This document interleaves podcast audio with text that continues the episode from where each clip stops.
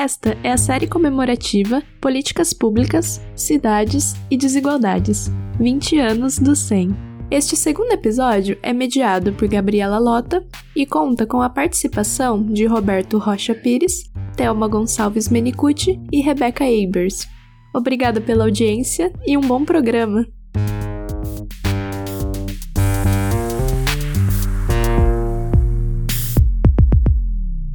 Olá, eu sou a Gabriela Lota, professora da Fundação Getúlio Vargas e pesquisadora do Centro de Estudos na Metrópole.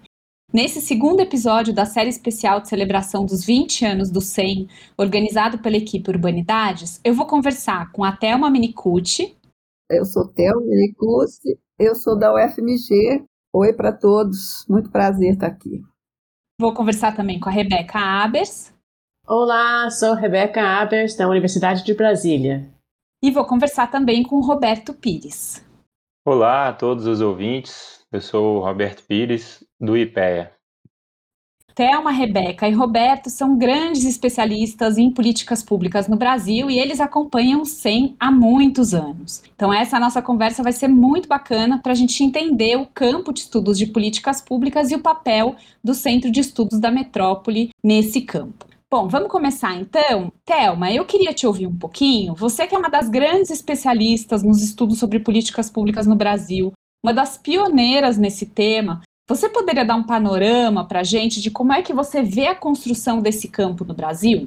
Olha, é um, um, campo que cresceu bastante, ganhou muita qualidade da produção acadêmica. Quer dizer, acho que ele titubeou, embora seja antigo, acho que sobre políticas públicas sempre tem estudos, mas do ponto de vista de estudos mais acadêmicos, mais bem informados, teoricamente e metodologicamente, você pode dizer que é uma coisa não tão antiga, embora estudos sempre existiram. Isso tem aumentado cada vez mais, a ponto de você ter um campo que se configurou fortemente no Brasil, que inclusive se expressa não só na produção acadêmica, mas se expressa na quantidade de cursos de políticas públicas que a gente tem no Brasil. Acho que a última conta que eu vi, nós tínhamos cerca de 300 cursos de graduação nesse campo e atualizando na área, por exemplo, que é a minha, de Ciência Política e Relações Internacionais, a gente tinha 62 programas de pós-graduação, sendo que 30% deles são de política pública, estando percentual igual àqueles que são de ciência política por sangue, vamos dizer.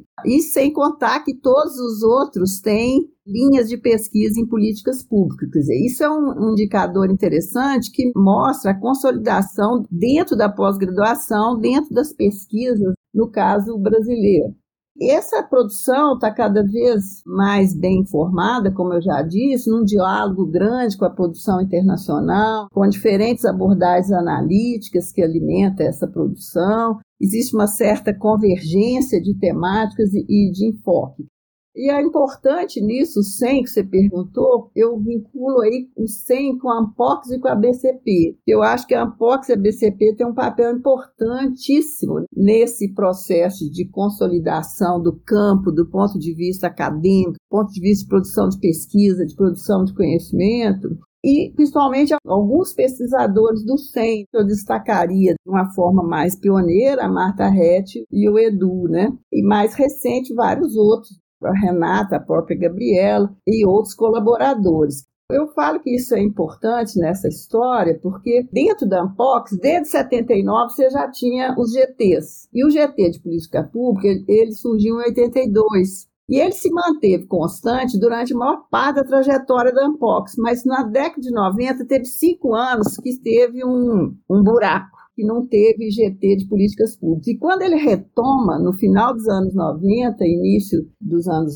2000, os pioneiros nesse processo foram pessoas, tinha gente do SEM, vamos dizer, a Marta e, e o Edu, né, junto com outros pioneiros. A Angelina Figueiredo já foi uma apoiadora no início, mas muito no momento que o estudo de políticas públicas se interpenetrava com os estudos mais clássicos, vendo a ciência política, estudo de partidos, legislativo e a, a política pública entrava nisso, mas não ainda na configuração desse campo de conhecimento específico. Junto com aí outras pessoas, além das, da Marta do Edu, Gilberto Rockman, da Fiocruz, a Celina Souza, da Bahia, a Soraya Cortes, né, do Rio Grande do Sul, que é socióloga, é, houve assim essa retomada, quase que vamos dizer, nessa nova leva de pesquisadores que deram um vigor muito grande. Eu vejo isso como um papel importantíssimo. Da Ampox e, na sequência, da BCP, esse grupo de pessoas que tiveram um papel importantíssimo nessa retomada do GT de políticas públicas no fórum da Ampox e a criação dele.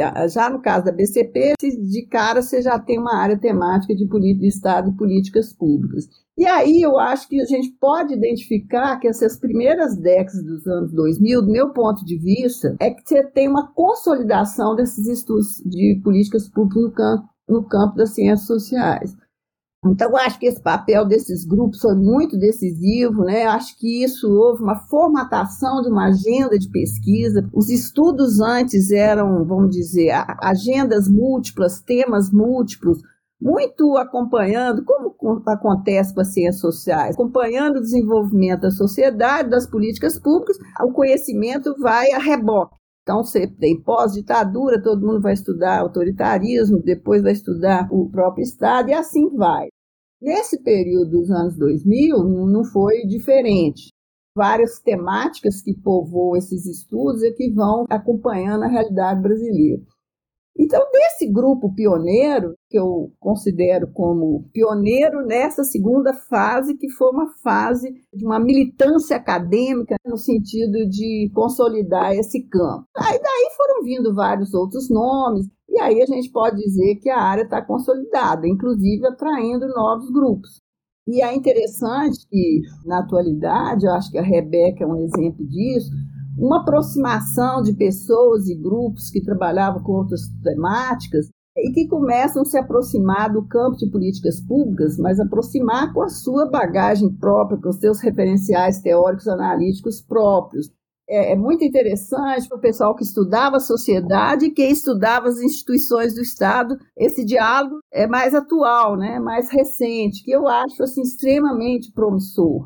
Os estudos a partir da sociedade, mas também na conexão com as instituições governamentais, onde as políticas públicas são formatadas. Se você der uma olhada hoje nas mesas, nos grupos que acontecem nesses fóruns da área, todo mundo está falando de política pública. O feminismo, por exemplo, as teorias feministas, os estudos feministas também, que é outra área de grande crescimento. Mas se você for olhar, a produção se debruça muito sobre as políticas públicas de gênero, no caso das temáticas raciais, é a mesma coisa, uma tentativa de estudar temáticas raciais. Pessoal mais institucionalista, puro sangue, está se aproximando, saindo do legislativo, estudando o executivo, com enfoques de olhares diferentes, vários olhares diferentes em torno desse objeto políticas públicas. Mas eu diria que isso ainda nós não temos hoje uma integração entre esses diversos saberes que ainda estão segmentados, uns mais, outros menos, todo mundo falando de políticas públicas, mas ainda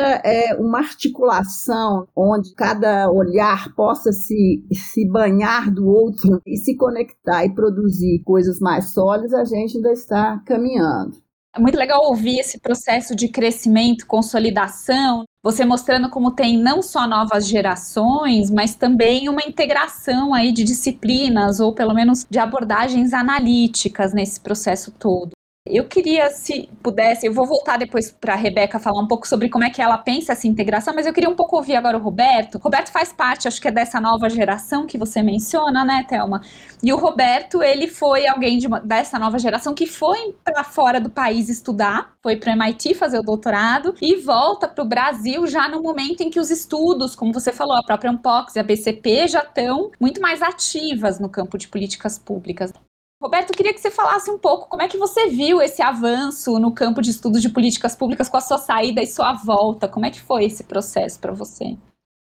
Falando em gerações, né, eu acho que é importante aqui deixar claro que eu fui aluno da Telma, então isso é motivo para mim de grande orgulho e eu acho que também sugere como essa geração anterior foi profícua e foi poderosa no sentido de enraizar o campo de políticas públicas no Brasil na linha e na trajetória que a Thelma acabou de narrar. E como ela mesma colocou, é uma, uma incorporação que ocorre tardiamente no Brasil. A gente já tinha, por exemplo, nos Estados Unidos, na Inglaterra, em alguns países europeus, já algumas décadas de sistematização, de desenvolvimento dessa reflexão em torno da análise de políticas públicas, com o desenvolvimento de modelos teóricos, mas isso vem, de fato, criar raízes na academia brasileira já para o final do século XXI. Importante ressaltar também, dado a minha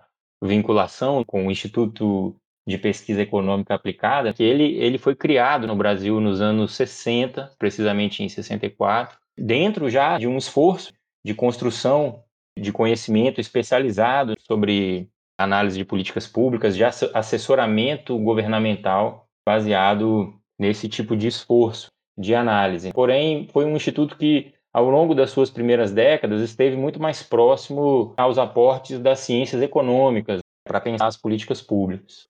E também é mais tardiamente que esse instituto vai se aproximar de abordagens mais tipicamente das ciências sociais, especialmente da ciência política e da sociologia, para analisar e avaliar as políticas do governo federal. Bom, mas essa incorporação ela é tardia. Isso não é um, um caso específico no Brasil. Eu acho que grande parte dos países latino-americanos, dos países asiáticos também são marcados por essa incorporação tardia, inclusive alguns países europeus também. A gente poderia citar o exemplo da França. A França tinha outras tradições para pensar a atuação do Estado e das suas organizações e, e só tardiamente que assumem para si o, o desenvolvimento de uma abordagem própria de análise de políticas públicas. Mas mesmo sendo tardio, acho que o importante, em linha com o que a Thelma já falou, é que esse campo ele encontra no Brasil um desenvolvimento muito rápido e acelerado, a ponto de que hoje em dia é possível a gente dizer que as principais temáticas, dimensões ou eixos que organizam esse debate internacional e também esse, esse corpus de conhecimento teórico sobre as políticas públicas estão muito bem representadas no nosso país hoje, onde a gente já tem pessoas com forte especialização e experiência de pesquisa sobre processos decisórios, formulação de políticas públicas, estudos sobre agenda, formação de agenda, estudos sobre implementação de políticas públicas, assim também como estudos na área da avaliação.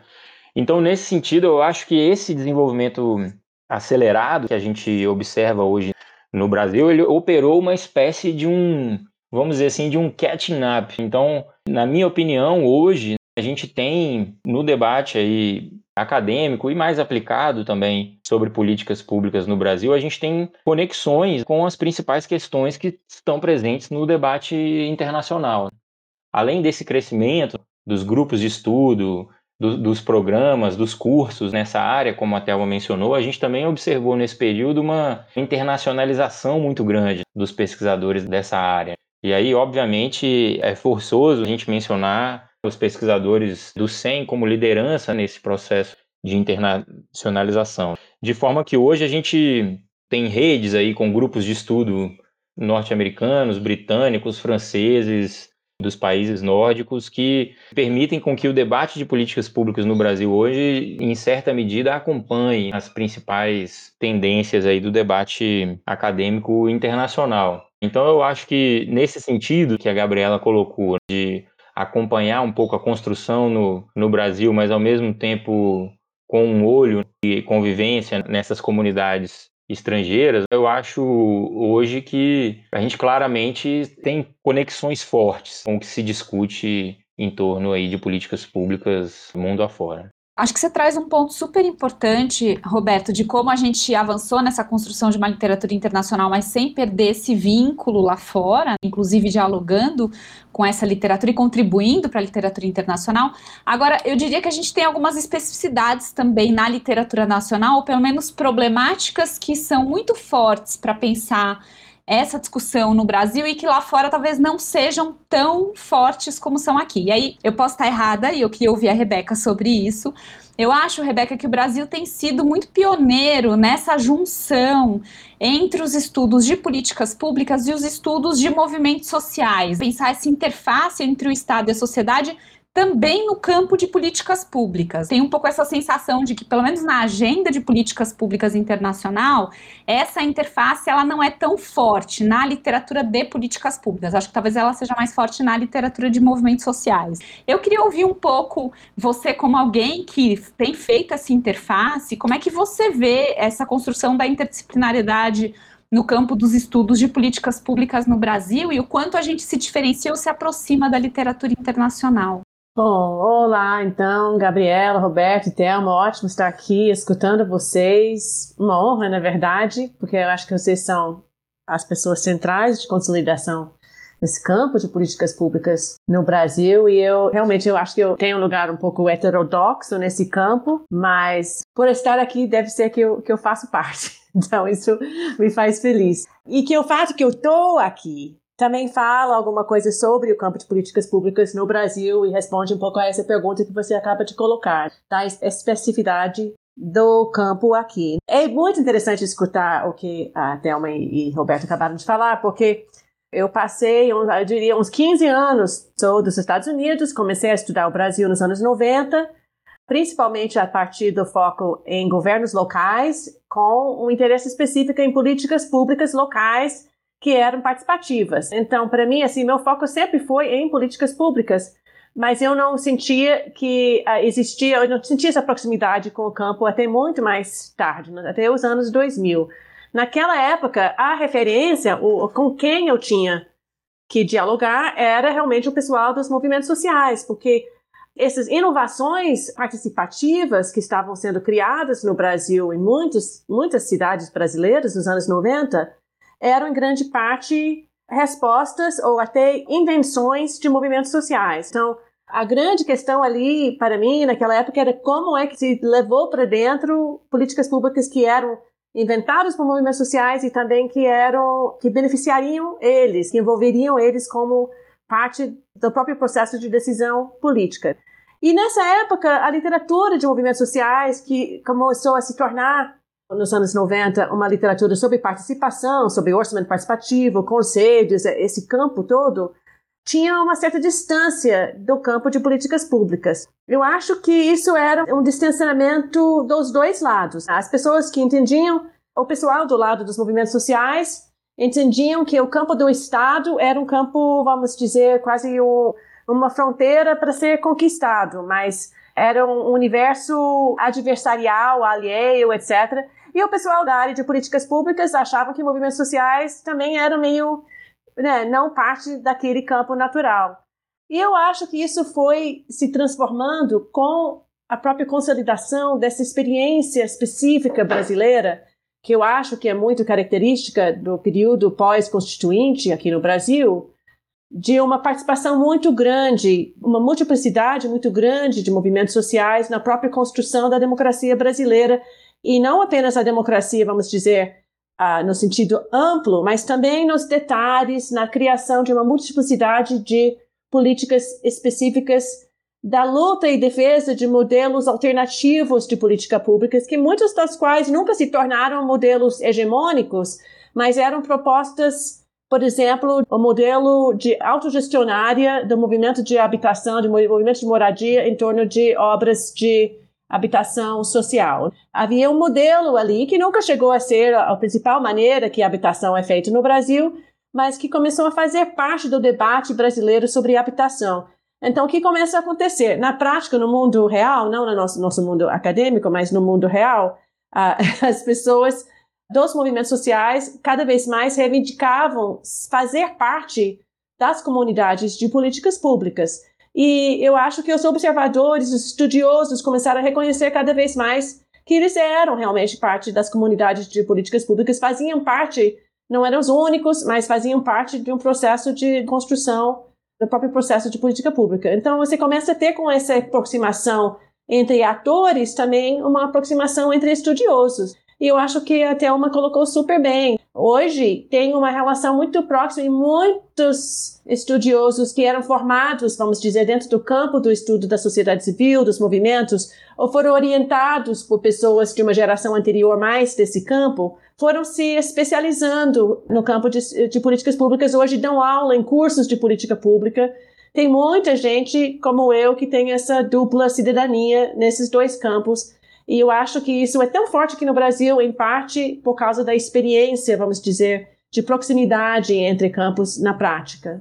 E eu acho, Rebeca, que você toca num ponto super importante que a Thelma trouxe também, de como a, a agenda de políticas públicas, ela de alguma maneira também vai tentando responder aos desafios que estão colocados naquele momento. Na medida em que a gente começa a ter experiências inovadoras vindo da sociedade civil, isso vira um objeto interessante de estudar e a gente vai um pouco avançando a nossa agenda também em função dessas transformações. Então, considerando isso e considerando que nesse momento a gente está vivendo um contexto muito desafiador aqui no Brasil em relação às políticas públicas, ao Estado e à própria democracia, eu queria ouvir um pouco de vocês três, como é que vocês enxergam hoje o papel dos estudos de políticas públicas e dos centros de pesquisa, como o próprio CEM, nesse momento atual do Brasil, em que a gente precisa se questionar coisas básicas a respeito do funcionamento do nosso país. E aí eu queria começar voltando para a Thelma, inclusive, Thelma, por você ser uma das pioneiras do campo, você mencionou várias pessoas, mas você está nesse grupo também dos pioneiros e das pioneiras,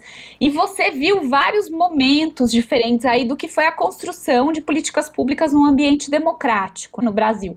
Como é que você vê hoje, frente a todos os desafios que a gente vive, o papel hoje de estudar políticas públicas e, e dos centros de pesquisa nesse contexto?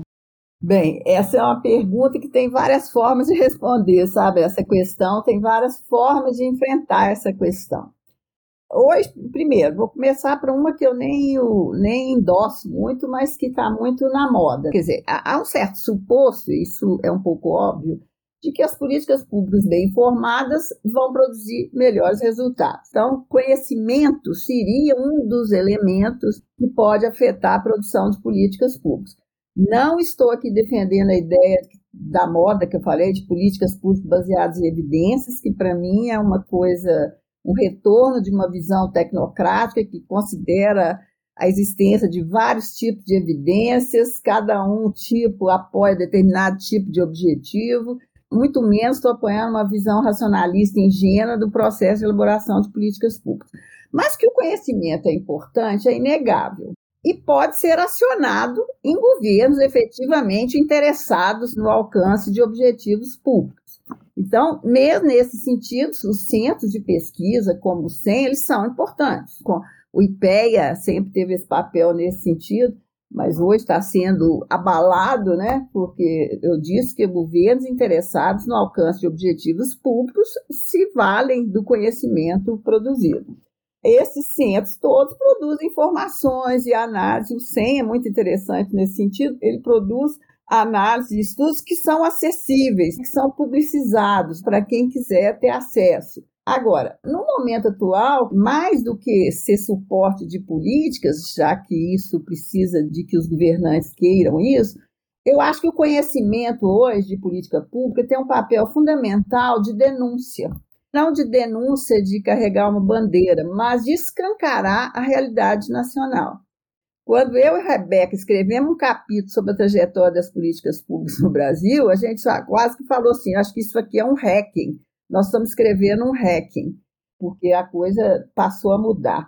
Quer dizer, e aí nós temos agora quase que de denúncia, de mostrar a realidade brasileira. Então aí entra uma outra forma de ver o papel nesse momento atual do centro. Denunciar essa realidade, denunciar a partir de conhecimento, a partir de informação, identificar esse retrocesso por meio do conhecimento qualificado, ajudar a entender a realidade. E aí, qualquer tipo de conhecimento sociológico, ciência política, todas as ciências sociais que estão tão combatidas, tão consideradas não importantes, mas nesse momento eu vejo elas muito fundamentais porque a gente tinha um tempo que a gente estudava, nós estudávamos muito preocupados com as causas. Acho que um dos pilares importantes do adensamento teórico do estudo de políticas públicas é entender processos causais, causalidades. No momento atual, eu vejo um papel mais de entender os efeitos. Que efeitos as políticas públicas trazem? Quando a gente estuda, quando nós estudamos as políticas públicas, as mudanças das políticas públicas e avançamos em estudos comparativos, a gente pode comparar como é que políticas diferentes produzem resultados diferentes. E no momento do Brasil, isso tá, nós estamos sendo desafiados para isso. Eu vejo, né, Gabriela, citando você, você apresentou um trabalho, foi na BCB, você mostrando, ao estudar as condições de trabalho da burocracia de rua durante a epidemia, na realidade, você está denunciando condições e relações de trabalho. Em outras situações, ao estudar o processo de formulação de políticas públicas, nós estamos vendo um pouco da fragilidade das formas participativas de elaboração de políticas públicas e um uma retomada de um certo autoritarismo, tanto na formulação quanto na gestão. Pelas lentes do estudo de políticas públicas, nós temos como estudar o próprio funcionamento da democracia atual no Brasil. Eu falo que o estudo de políticas públicas nos permite perceber a política de uma forma muito mais rica na medida que você incorpora não só as instituições do Estado, mas incorpora a sociedade, as instituições políticas, enquanto esse mosaico, esse complexo de causas que atuam no processo de decisão, de elaboração e de gestão de uma política pública, são lentes muito interessantes para você entender o próprio funcionamento da sociedade, do sistema político. Então, eu vejo muito conhecimento de política pública no momento atual quase como uma ação de resistência no momento de desvalorização da ciência de modo geral e mais fortemente as ciências humanas, ciências sociais. Isso não é por acaso, dado o caráter crítico no sentido de raiz do nome, do sentido crítico das ciências sociais. E eu vejo também como uma possibilidade, aí é um desafio, de mostrar que as ciências humanas também são importantes. As ciências humanas não produzem vacina, mas produzem informações sobre políticas públicas produz informações sobre os mecanismos que engendram o processo de formulação e implementação de políticas públicas. Ou seja, tudo que é feito numa sociedade, inclusive a produção de vacinas, é feito politicamente. E falar disso nos ajuda a desmistificar o caráter técnico da política pública. E, além disso, eu acho que o centro de pesquisa, além, isso eu estou falando do conhecimento em geral, o papel do centro de pesquisa, do CEM em especial, que é o nosso centro comemorado desses seus 20 anos, além de produzir e difundir conhecimento, o papel importante de formar quadros qualificados na área. Acho que o SEM foi desbravador no campo e espero que ele continue sendo nessa nova conjuntura que a gente está. Muito bom, Thelma. É, acho muito importante isso que você traz do elemento de denúncia das nossas pesquisas nesse momento, também de olhar para o passado e ter uma historicidade disso e denunciar. E eu queria ouvir você um pouco, Rebeca, sobre esse ponto. Eu queria que você tocasse num elemento. Eu te ouvi já algumas vezes falando que você começou a pensar o que fazer com as suas próprias pesquisas nesse contexto, dado que você estuda formas de ativismo institucional, e isso poderia, por exemplo, expor os servidores que você estuda a alguma prática opressora. Então, como é que é estudar a política pública nesse momento? Quais são os desafios? Enfim, queria te ouvir também falando sobre esse elemento, além do resto, que complementar o que a Thelma falou. É, eu acho muito interessante essa ligação que você fez a partir dessa ideia que a Thelma traz para nós, vamos dizer, de um novo papel do estudioso em momentos como este de denúncia me lembra bastante da história da academia brasileira durante a ditadura. E toda essa discussão que eu acho que tem aqui no Brasil sobre o papel do acadêmico engajado.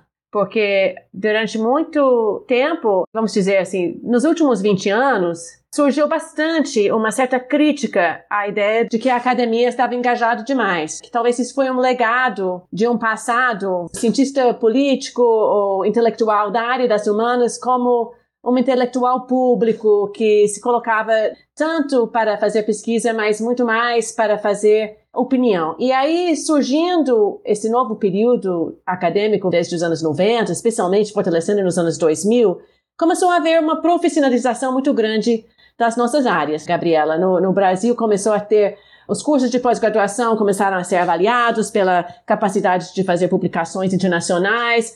e se fortaleceu muito a capacidade de pesquisa no campo das ciências sociais, de realizar pesquisas com rigor, com qualidade, sejam quantitativos, sejam qualitativos. Discutimos muito método e discutimos muito a construção, vamos dizer, de uma ciência política, uma ciência social mas eu não gosto de falar neutro, mas é porque eu acho que ninguém era tão inocente de falar na neutralidade, mas mais focado na realização de pesquisa do que apenas em emitir opiniões. E aí, de repente, encontramos nossos campos sob ataque no momento histórico em que não somente as ciências sociais são, estão sofrendo ataque, mas as ciências em geral estão sofrendo ataque e o próprio Estado que a gente estuda está sob ataque. Então, eu acho que é um interessante eh, retorno a um papel sem a gente abrir mão daquilo que a gente ganhou nesse período intermediário e que centros como o SEM foram muito importantes em construir, como o Roberto falou na, no início, as conexões e redes internacionais de pesquisa, as capacidades de realizar projetos com fôlego, conexões de financiamento, talvez assim, agora é mais importante ainda que a gente tenha esse acesso a formas de financiamento que vão além do financiamento estatal. Infelizmente, isso é uma das coisas que mais baqueia a nossa capacidade de fazer pesquisa hoje em dia. Mas esse, a internacionalização que ganhamos e que institutos como o SEM nos ajudaram a ter, certamente vai ser importante para que a gente possa combinar um papel de denúncia que a Thelma falou, com aquele papel de conhecimento que ela também falou. A, gente ter um novo tipo de papel de denúncias baseados na construção do conhecimento, sem uma ideia de que o conhecimento é neutro e fala por si. Eu vejo muito o tipo de pesquisa que você, Gabriela, anda fazendo, e realmente a Thelma faz bem de fazer referência a isso, de fazer uma pesquisa com grandes quantidades de servidores públicos que estão experimentando o momento que a gente está, para tentar compreender o que, que eles passam, mas com pesquisa, traz um fôlego para esse, esse papel denunciatório muito diferente. Mas que era um papel que a gente não estava tão engajado nesse tipo de atuação no momento anterior, por tudo que pudesse ter tido vários problemas com o sistema de políticas públicas. Todos nós escrevemos criticamente sobre as políticas de saúde, de educação, de habitação, de todas essas áreas que nunca chegaram a ser utopias. Mas hoje a gente sente que o ataque sobre nossa própria pesquisa nos coloca num papel diferente. Eu acho que estamos num momento novo, parecido ao passado, mas diferente. Você sabia que Urbanidades é apenas uma das iniciativas do Urban Data Brasil? Para acompanhar notícias sobre o cenário urbano brasileiro e receber divulgações de atividades acadêmicas, acesse a nossa página no Facebook, Urban Data Brasil, o banco de dados bibliográficos sobre o Brasil urbano. E se você está gostando desse episódio, não se esqueça de compartilhar. O Urbanidades está em todos os agregadores de podcast. Estamos também no Instagram e no Twitter. Confira o endereço para as nossas páginas na descrição do episódio. Agora voltando para a entrevista. Acho que esse é um tema fundamental para a gente pensar o futuro, mas eu queria ouvir um pouco mais vocês agora nessa agenda de futuro. A gente tem então esse tema da desdemocratização aparecendo, da polarização. A gente tem as múltiplas crises, a pandemia é uma delas, mas tem outras. A gente tem o tema das mudanças climáticas, enfim. Queria ouvir de vocês três o que vocês pensam que vão ser os grandes temas aí da agenda de políticas públicas para o futuro e como é que os pesquisadores precisam se situar ou talvez modificar suas pesquisas. Enfim, o que, que vocês pensam para o campo, é, considerando para onde as coisas estão indo? Bom, eu acho que a resposta a essa pergunta não pode deixar de passar pelas duas grandes crises que o Brasil está passando, as duas grandes crises urgentes e imediatas que o Brasil está passando nesse momento.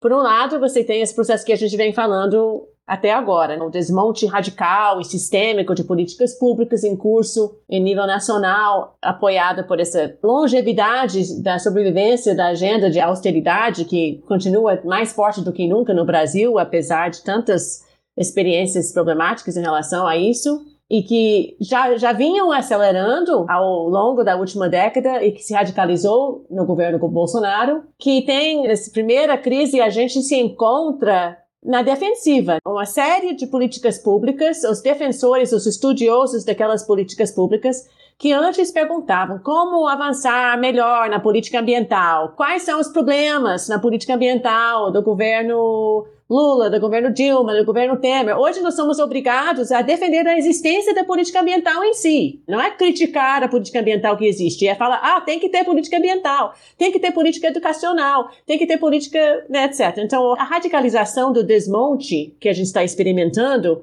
e já vínhamos experimentando antes da pandemia, eu acho que situa o papel dos pesquisadores no campo de políticas públicas e de centros como o SEM em um novo lugar que acho que ainda não estamos bem, não sabemos ainda como lidar com essa empurrada para trás na agenda pública. E aí vem a segunda crise, que é a pandemia, que nós não podemos, acho que nós não sabemos ainda como que isso vai nos impactar, nós não imaginamos ainda quais são os impactos na sociedade, mas só de pensar o que o Brasil vai fazer com a legião de órfãos que a pandemia criou é uma questão gigante. Pensar em como lidar com a população com sequelas, todos os efeitos da própria doença, além desse buraco gigante na educação das crianças, que terá esses efeitos, além do impacto mesmo da morte de pessoas que eram importantes na economia e na vida e na psicologia das pessoas, aumento da miséria e tudo isso, como vem sendo muito bem estudado por nossa área, tudo isso distribuído de maneira extremamente desigual, de forma que a pandemia aumenta o principal problema que o Brasil tem como grande potência, que é sua extrema desigualdade, justamente nesse momento em que a visão dominante da política pública no Brasil, essa questão ultraliberal. Então, no momento que a gente está no auge do ultraliberalismo, que não parece estar recuando exatamente e não é só o governo Bolsonaro, é todo o, o, parece que todo o establishment político está razoavelmente de acordo com a proposta de austeridade. Você tem muito pouco ruído ainda sobre isso no momento que nós temos a necessidade muito maior do Estado do que nunca. Então, eu acho que não, nunca houve um momento com tanta coisa para pesquisar e tanta coisa para compreender e tantos processos em movimento para isso. Então, para mim, esse é o ponto de partida tem a ver com desenvolvermos a capacidade de enfrentar essa situação novo, que é ao mesmo tempo longo no seu processo, mas que chegou um radicalismo com a pandemia que a gente não imaginava e que está muito difícil, eu acho, até dos próprios pesquisadores de absorver o significado do que vem acontecendo no Brasil, no mundo, mas no Brasil mais ainda por causa do contexto em que nós estamos, nós já estávamos. Exato. Roberto, o que, que você pensa sobre o futuro?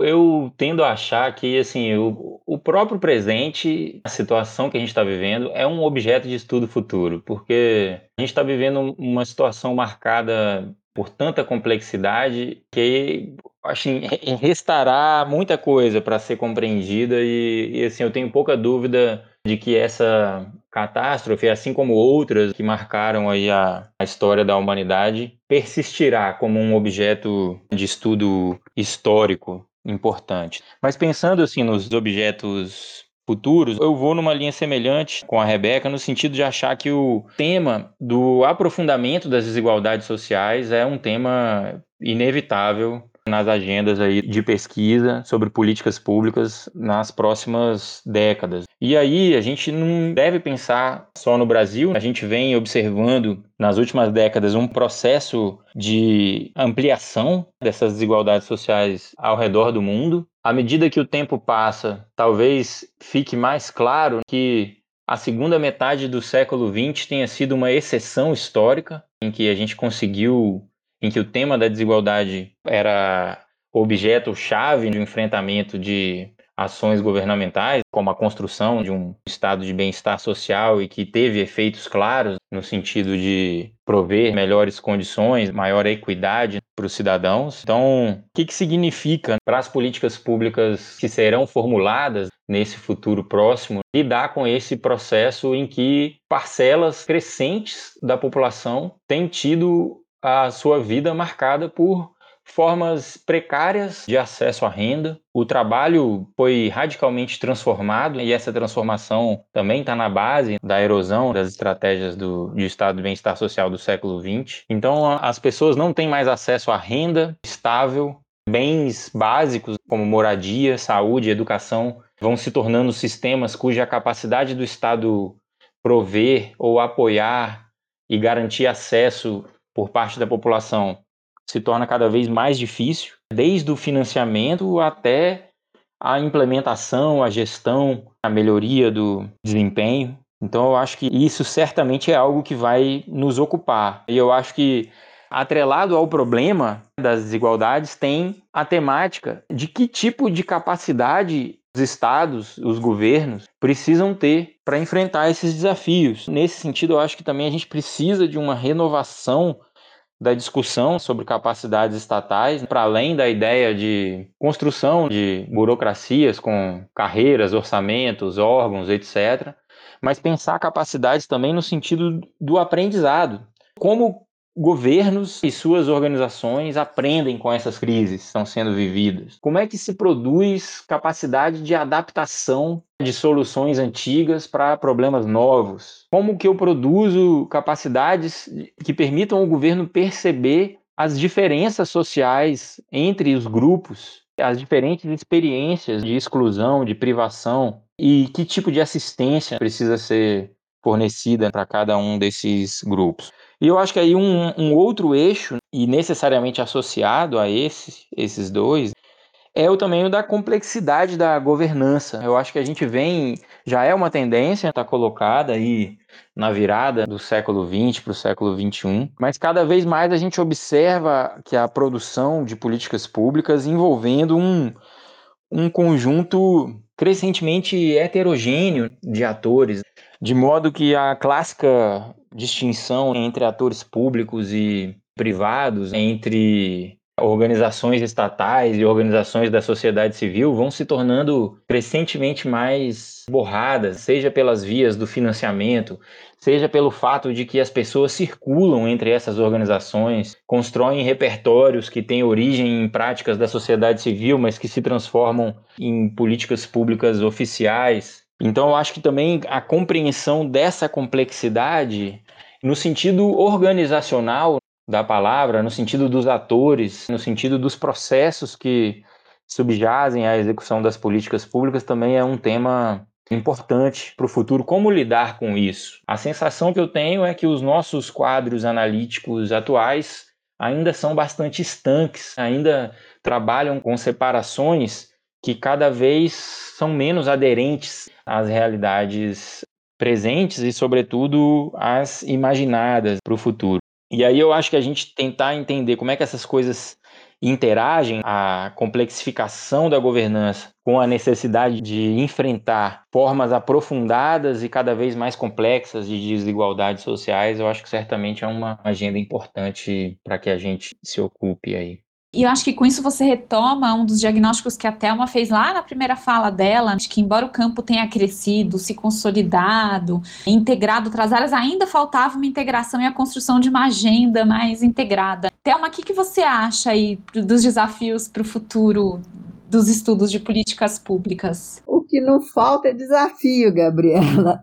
Inclusive, é rever a nossa consolidação teórica, porque eu acho que, como o Roberto disse, os nossos referenciais também estão em crise. Uma terceira crise, vamos dizer, as duas que a Rebeca já mencionou. Porque, como eu sempre acho, já disse, essa agenda de estudo de política pública, ela sempre acompanha os progressos ou os desafios da realidade fática. E o que não falta é desafios, frente ao que destruindo o que existia e a criação de, de uma nova realidade, ou mesmo a não política, mais do que nunca a ideia da não decisão, mas as nossas decisões atualmente são de decidir destruindo o que existe. Tem sido mais nesse sentido. Agora, a minha fala é muito parecida no sentido da Rebeca, mas com a minha tonalidade. Neste momento, eu não consigo pensar em algo mais desafiador do que discutir de diferentes pontos de vista a pandemia do Covid-19. Eu acho que essa é a grande crise da história da humanidade nos últimos 100 anos, que pegou todo mundo de uma forma silenciosa, mas duradoura, e diversos pontos de vista merece estar estudando, mas e fortemente do ponto de vista das políticas públicas. O que significa entender diferentes respostas em termos de políticas públicas que foram dadas pelos governos, o que, que explica as diferentes respostas e quais os efeitos dela. Eu vejo um campo enorme para entender esses efeitos, não apenas em relação à saúde, mas os efeitos socioeconômicos e, particularmente, na ampliação da desigualdade, como o Roberto já destacou. Mas nós já éramos um país com alta taxa de trabalho informal, quantas andas isso agora? Que efeitos tem isso? As várias perspectivas da saúde mental, na educação, uma série de coisas que eu vejo como uma grande desafiador e de uma perspectiva comparada. Eu acho que a gente tem que entender as diferenças nesse enfrentamento da pandemia, na trajetória da pandemia e nas suas consequências. A outra agenda é similar ao que a Rebeca disse também, quer dizer, entender os retrocessos do Brasil e de vários outros lugares, esse retrocesso na forma de intervenção do Estado, na forma de participação da sociedade nas decisões, o quanto isso se refere ao fortalecimento de visões liberais radicais e pior ainda, quando o liberalismo ele vem acompanhado de investidas autoritárias, o casamento antigo lá do passado de liberalismo e democracia já era. Cada vez mais isso vem acompanhado de autoritarismo. E em alguns lugares, no extremo de um populismo de direita radical. Isso tudo num contexto já identificado por crise da democracia ou desdemocratização, os vários nomes que têm sido dados. E, além do mais, assim, entender um pouco como é que a pandemia afeta isso, num contexto que, que pressiona por mais intervenções estatais, convivendo com posturas de liberalismo radical, de um liberalismo extremo, num contexto que pressiona por intervenções. Nós temos várias coisas aí, várias tensões que nos desafiam a entender bem.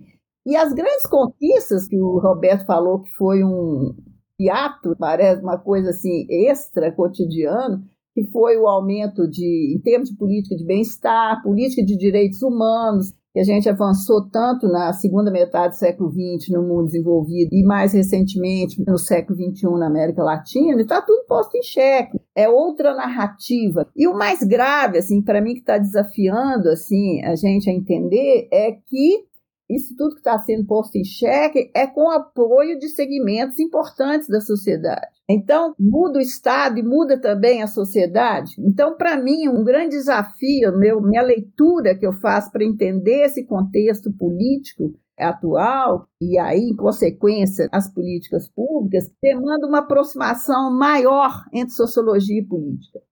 Porque não é só o governo, por exemplo, sempre falo, o bolsonarismo é tão grave quanto o Bolsonaro, ou mais, porque ele permanece sem Bolsonaro. Então, cada vez mais eu fico querendo, eu sempre defendi uma sociologia política, mas mais do que nunca, porque essas coisas todas estão conectadas, sabe? Eu não tenho mais nenhuma emoção de estudar uma política, um programa, uma coisa, porque eu acho que as coisas as políticas públicas, as não políticas, as destruições, junto com a pandemia e junto com a crise da democracia, crescimento do populismo de direita, essas coisas todas, é uma mudança das instituições políticas, mudança do próprio Estado e uma mudança societária. São novos valores políticos, novas narrativas que orientam a vida social, que orientam a política. Então, o vocabulário político mudou e mudou com apoio expressivo da sociedade. Eu, para mim, esse grande desafio da sociologia com a ciência política cada vez mais me atiça, que vejo como um grande desafio, o que não é muito simples, quer dizer, chega de estudar instituições, eu acho que a gente tem que estudar mais a sociedade.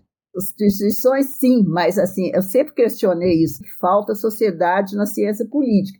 E nessa crise da democracia hoje, nessa crise toda que a gente vive, eu vejo isso mais fortemente como um grande desafio. O que nós estamos colocando em xeque, aqueles fatores que a gente sempre hipotetizava como capazes de explicar as políticas públicas, eles estão mudando de conteúdo. Se o movimento social pressiona por direitos humanos, hoje nós temos o contrário. O povo está na rua para dizer direito humano é só para cidadão de bem. Como é que a gente está tudo de sinal contrário? Como é que nós vamos, essa mudança de conteúdo daqueles fatores que a gente sempre hipotetizava como explicando as políticas públicas. Então, nós temos um repensar teórico, além das duas crises. Então, o campo de políticas públicas está muito desafiado para produzir conhecimento, para entender tudo que a gente está vivendo. E, nesse sentido, novas narrativas interpretativas, não é só novo vocabulário político, mas interpretativas, para entender isso tudo. Porque, ao fim e ao cabo, e aí vocês me perdoem se eu estiver puxando muita sardinha para o nosso lado, mas, como já disse, estudar política pública é uma lente privilegiada para entender o sistema político, porque, ao fim e ao cabo, todas as mudanças políticas, econômicas, sociais se traduzem em políticas públicas, em tipos de políticas públicas ou na ausência delas. Então, o que, que as populações vivenciam está relacionado com as políticas públicas. Não falta desafio, ao fim e ao cabo. Eu sinto isso, assim, e, e desafios profundos, não são só de narrativas, de processo, mas inclusive teoricamente. Eu sinto um balanço nos nossos referenciais analíticos para entender o que está acontecendo hoje. E eu acho que vocês três convergem nessa ideia de que esses desafios não são desafios que avançam numa lógica tecnocrática, pelo contrário. E aí retoma de novo até um elemento que você trouxe lá no começo, né? O bom estudo das políticas públicas não é aquele da tecnocracia, da evidência pura, mas sim o que consegue entender a sociedade, a política, essas interfaces. E eu achei muito interessante, se você me permite, é aquela, aquela antinomia que o, Roberto chamou atenção. Ao mesmo tempo que você tem esse movimento que é tecnocrático, do meu ponto de vista, essa coisa de evidências, você tem o negacionismo. O negacionismo, que é uma estratégia de negar o que existe, negar a história, negar o conhecimento, que não é porque eles não sabem que aquilo é verdade, é uma estratégia política que usa, esse é um dos problemas da atualidade, é a utilização das palavras com outro sentido. A dúvida é um fundamento do desenvolvimento da ciência. A dúvida é fundamental para a ciência. Agora, você usa a dúvida para questionar tudo que a ciência produziu que não é de acordo com o que você quer. E a mesma coisa é o conceito de liberdade. Como é que ele está sendo usado? Liberdade de fazer o que quiser, inclusive de portar uma arma e matar quem você quiser. Quer dizer, o papel da narrativa nisso tudo realmente é fundamental. E eu acho que vocês tocam em uma preocupação fundamental do SEM, que é dessa coisa de construir um campo de estudos que consiga pensar a interface entre esses vários elementos, juntar elementos da sociologia com a, a, os estudos urbanos, com a administração pública, a ciência política, enfim, para conseguir olhar para os processos de maneira mais complexa. Então, acho que são temas que, de alguma forma, nós, pesquisadores do SEM, a gente tem tentado olhar e contribuir. E eu queria agora, nesse nosso último bloco, entrar um pouco mais no papel do SEM nesse processo todo que a gente discutiu. Vocês já trouxeram em vários momentos essas questões, mas eu queria que a gente aprofundasse um pouco mais para fechar. Então, assim, historicamente, o SEM foi pioneiro em propor uma agenda de pesquisa no campo das políticas públicas que não existia no Brasil, trazendo temas como as políticas na metrópole, o tema, a relação entre políticas do urbano e no urbano, o tema das desigualdades das redes sociais, a própria relação entre participação social, serviços públicos e federalismo. Enfim, eu queria ouvir um pouco vocês, como é que vocês pensam, olhando para o passado, presente e o futuro, o papel do SEM na construção dessa agenda nacional e quais são os desafios para o SEM nesse processo, pensando daqui para frente. É, Roberto, você pode começar nessa rodada? O primeiro, vamos dizer assim, o primeiro desafio para o SEM é olhar para esse conjunto de desafios aí e conseguir definir algumas prioridades. E eu, assim, eu gostaria de dizer que eu tenho grandes expectativas com o futuro do 100. E eu acho que essas grandes expectativas elas passam por continuar fazendo tudo que já é feito, por continuar dando vida a essa tradição, mas ao mesmo tempo fazer, eu acho, aquilo que a gente tem tido dificuldade de fazer, que é integrar é, essas diferentes visões, essas diferentes agendas em busca de novas sínteses teóricas. E eu acho que isso, uma das formas da gente pensar isso e retomando um pouco a recente fala da Thelma sobre essa a necessidade da gente compreender o que está acontecendo nas bases sociais desses processos políticos, na adesão que as medidas autoritárias e associadas ao desmonte de políticas públicas voltadas para a inclusão, para a proteção de direitos humanos, sociais, a adesão que isso tem tido. Então, eu acho que uma das, das formas que a gente tem de pensar simultaneamente a integração e essas bases sociais seria lançar olhares para as experiências das pessoas com as políticas públicas. O que, que significa para uma pessoa a interação com uma escola? Como é que esses elementos que a gente separa analiticamente, federalismo, participação social, financiamento, cidades, como é que isso tudo é, de certa forma, canalizado, sintetizado na experiência que as pessoas têm do serviço. E mais do que isso, para além dessa da descrição, do entendimento dessa experiência, como é que essa experiência forma posturas, atitudes que reforçam certos caminhos de política pública ou que geram os desejos do seu desmantelamento, da sua extinção, da sua renovação. Eu acho que essa é uma lacuna importante que a gente, por vezes, se coloca diante dela com perplexidade, que é como é que todo esse movimento de desconstrução encontra apoio, encontra apoio social. Será que as experiências das pessoas com o governo, com as políticas públicas, com os serviços públicos, com os funcionários públicos, com as ONGs ou outras organizações que implementam serviços públicos. Como é que essas experiências constroem, contribuem para construir um sentido que essas pessoas vão atribuir ao Estado, que vão atribuir às ofertas públicas e que, por sua vez, informa a postura delas no sentido de serem favoráveis à, à construção, ao, à expansão de políticas públicas, a aprofundamento da democracia ou o contrário de tudo isso. Então, eu acho que é, coloco isso como pensando alto aqui, a título de sugestão, buscando também dialogar com o elemento lacunar que a Thelma colocou, da importância também da gente trazer uma compreensão mais sociológica, mais dos processos que ocorrem no interior da sociedade, nas experiências concretas que as pessoas têm com esses fenômenos, para além de discussões necessariamente mais abstratas, como pensar as instituições, como pensar a organização do Estado no federalismo, na relação do executivo com o legislativo. Enfim, todas são coisas importantes que precisam ser feitas. É por isso que eu sugiro que a agenda futura tem que envolver continuidade, mas eu acredito que a renovação, que a possibilidade de enxergar a integração dessas várias agendas passaria para um olhar mais detido sobre esse outro polo, ou como tem sido tratado pelo professor Peter Spink, esse outro lado da rua, o outro polo dessa relação que muitas vezes acaba ficando menos privilegiado nas nossas análises.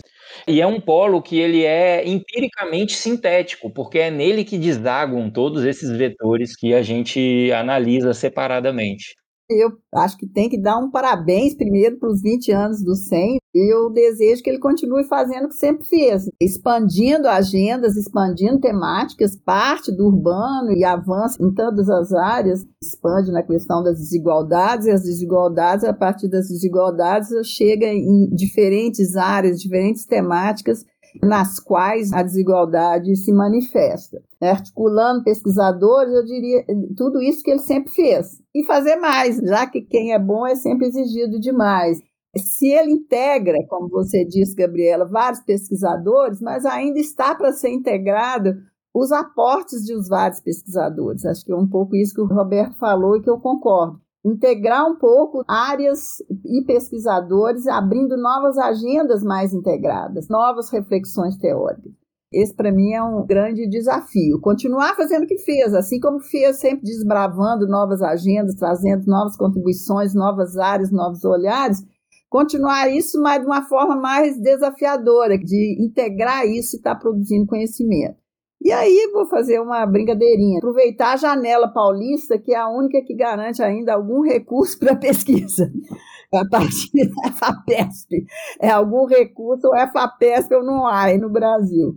Então, é brincadeira, mas tem um fundo, tem bastante verdade nisso. Eu desejo é isso mesmo, fazer o que continua fazendo, frente, encarando os novos desafios, tanto sociológicos, políticos, como teóricos. E eu vejo, eu concordo que é assim, de che... as especializações têm que nos juntar de novo, tentar juntar, porque a sociedade, ela, a compreensão hoje é cada vez mais complexa, né? Que nenhum conhecimento segmentado dá conta de entender o que é que está acontecendo. Muito bom, Thelma. Rebeca, o que você tem para complementar? Bom, sim, realmente eu acho que Roberto e Thelma estão falando mais ou menos na linha que eu pensaria também. Super importante essa, esse papel de centros como o SEM, de promover a interdisciplinariedade, esse tal da na sociologia política, de conectar a vida na sociedade com a vida no Estado, de entender políticas públicas como processos sociais e sociológicos e que passam pelos indivíduos, tanto dentro do Estado quanto fora. Tudo isso eu acho que exige essa visão interdisciplinar, que é um lugar como esse que se localiza, que traz pessoas de diferentes áreas, muito importante. E também esse foco, vamos dizer, eu acho especialmente interessante esse foco no território. O centro de estudo da metrópole, é o lugar onde encontra todas essas relações. Então, se o ser humano, o indivíduo, como o Roberto falou, gostei de empiricamente sintético. Até, Roberto, pensei, será que eu também sou empiricamente sintética? Eu não sinto tão sintética assim. Mas, de qualquer maneira, é uma maneira muito bonita de colocar esse encontro do indivíduo, o cidadão, como a, a, conexão na vida. Mas os lugares, os territórios que a gente pode estudar, as diferentes maneiras que cultura, Estado, identidade, classe, raça, os diferentes fenômenos sociais se encontram na interconexão entre indivíduos e instituições, enriquece muito a visão de políticas públicas que às vezes tem o perigo de ser entendido apenas como um procedimento formal que tem que ser resolvido. Eu acho que nós estamos longe de fazer isso aqui no Brasil e em parte por causa da força de grupos como o SEM. Queria aproveitar essa oportunidade também de tocar em outro assunto que a Thelma acabou de meio que falar, a dizer que era piada, mas eu acho que não é piada. Eu acho que instituições fortes, localizadas no eixo Rio-São Paulo, especialmente São Paulo, como o SEM, eu acho que temos que tomar a oportunidade para chamar atenção a elas sobre sua responsabilidade perante o resto do Brasil. Muitas vezes, muitos de nós que não estamos localizados em São Paulo já passamos pela frustração de não conseguir participar de algum edital porque tinha que ser pesquisador de São Paulo, passava pela FAPESP, etc. Somos muito conscientes da existência de outro tipo de recurso que é disponível para as entidades, os pesquisadores paulistas, mas durante os últimos vinte e tantos anos isso diminuiu porque tinha política de ensino superior de ciência e tecnologia, que estava preocupado com construir universidades e capacidade de fazer pesquisa fora do eixo Rio-São Paulo. Tanto é que houve um crescimento muito grande de instituições em outros lugares. Isso foi muito importante e parece que agora a gente vai passar por um período que isso não vai estar mais. E aí eu acho que estamos num momento perigoso nesse sentido de retrocesso, no sentido dessa reprodução das desigualdades regionais na academia e que são extremamente resilientes. Elas nunca foram superadas, mas agora parece que pode ser muito pior. Então eu acho que é uma oportunidade para grupos como o SAPESP de liderar uma reflexão de como que pode combater essa tendência, como os recursos que são mais privilegiados em alguns lugares podem ser dirigidos para fortalecer pesquisadores e universidades fora da região especialmente focando no Nordeste e Norte, que a gente tem muita dificuldade em encontrar instituições capazes de fazer pesquisa dirigidos para seus territórios. Então, como eu falei da importância de você olhar para o território, mas a gente tem um excesso de pesquisas sobre o território cidade de São Paulo e conhecemos muito pouco os outros territórios do Brasil porque não tem pesquisadores localizados nessas áreas que têm a capacidade. Então, eu acho que é uma sugestão aí, já que vocês me chamaram, de aproveitar essa sugestão de pensar um pouco sobre essa questão. Eu gostaria muito de parabenizar o SEM para os seus 20 anos. Pena que eu não sou nova o suficiente para ter a perspectiva de ver os 100 anos do SEM, porque seria muito divertido mas os mais novos, as gerações seguintes da Gabriela e Roberto talvez conseguem ter essa, essa participar daquela festa. Mas 20 anos é muito bom, parabéns. Obrigada. Eu, eu acho muito boa sua reflexão, Rebeca, porque você acaba retomando a nossa responsabilidade não só enquanto analistas que contribuem para pensar as desigualdades e tentar diminuir, mas também enquanto pesquisadores que devem, como instrumento de pesquisa, ajudar outros pesquisadores. A gente tem um papel também na construção da ciência nacional nesse sentido. Então, obrigada por chamar a atenção para esse ponto. E com isso a gente termina, então, esse nosso podcast. Queria agradecer muito a participação da Thelma, da Rebeca e do Roberto, não só pelas reflexões de hoje, que foram extremamente ricas, mas por serem parceiros do SEM, por serem inspiração dos pesquisadores do SEM, minha inspiração, inclusive, e de várias gerações aí de pesquisadores que têm sido formados no campo de políticas públicas, todos pensando em como é que a gente pode construir um país melhor. Então, eu queria agradecer muito vocês pelas reflexões riquíssimas que nós fizemos aqui hoje acho que ajudam muito a pensar o presente, o passado e o futuro nesse campo e como é que a gente pode contribuir para tudo isso. Bom, em novembro de 2021 se celebra os 20 anos do SEM. Esse é o segundo episódio da série com seis episódios que está sendo realizada pela equipe do Urbanidades. Fique de olho nos próximos episódios pelo site e redes sociais do Centro de Estudos da Metrópole. Este episódio foi editado por Renan Martelli. O Urbanidades é produzido pelo Urban Data Brasil, banco de dados bibliográfico sobre o Brasil urbano. O Urban Data está vinculado ao Centro de Estudos da Metrópole e está sediado no Departamento de Sociologia da Universidade de São Paulo. O Urbanidades é feito por bolsistas e associados, sob coordenação da professora Bianca Freire Medeiros. Visite a página do Urbanidades no Instagram e a página do Urbandata no Facebook.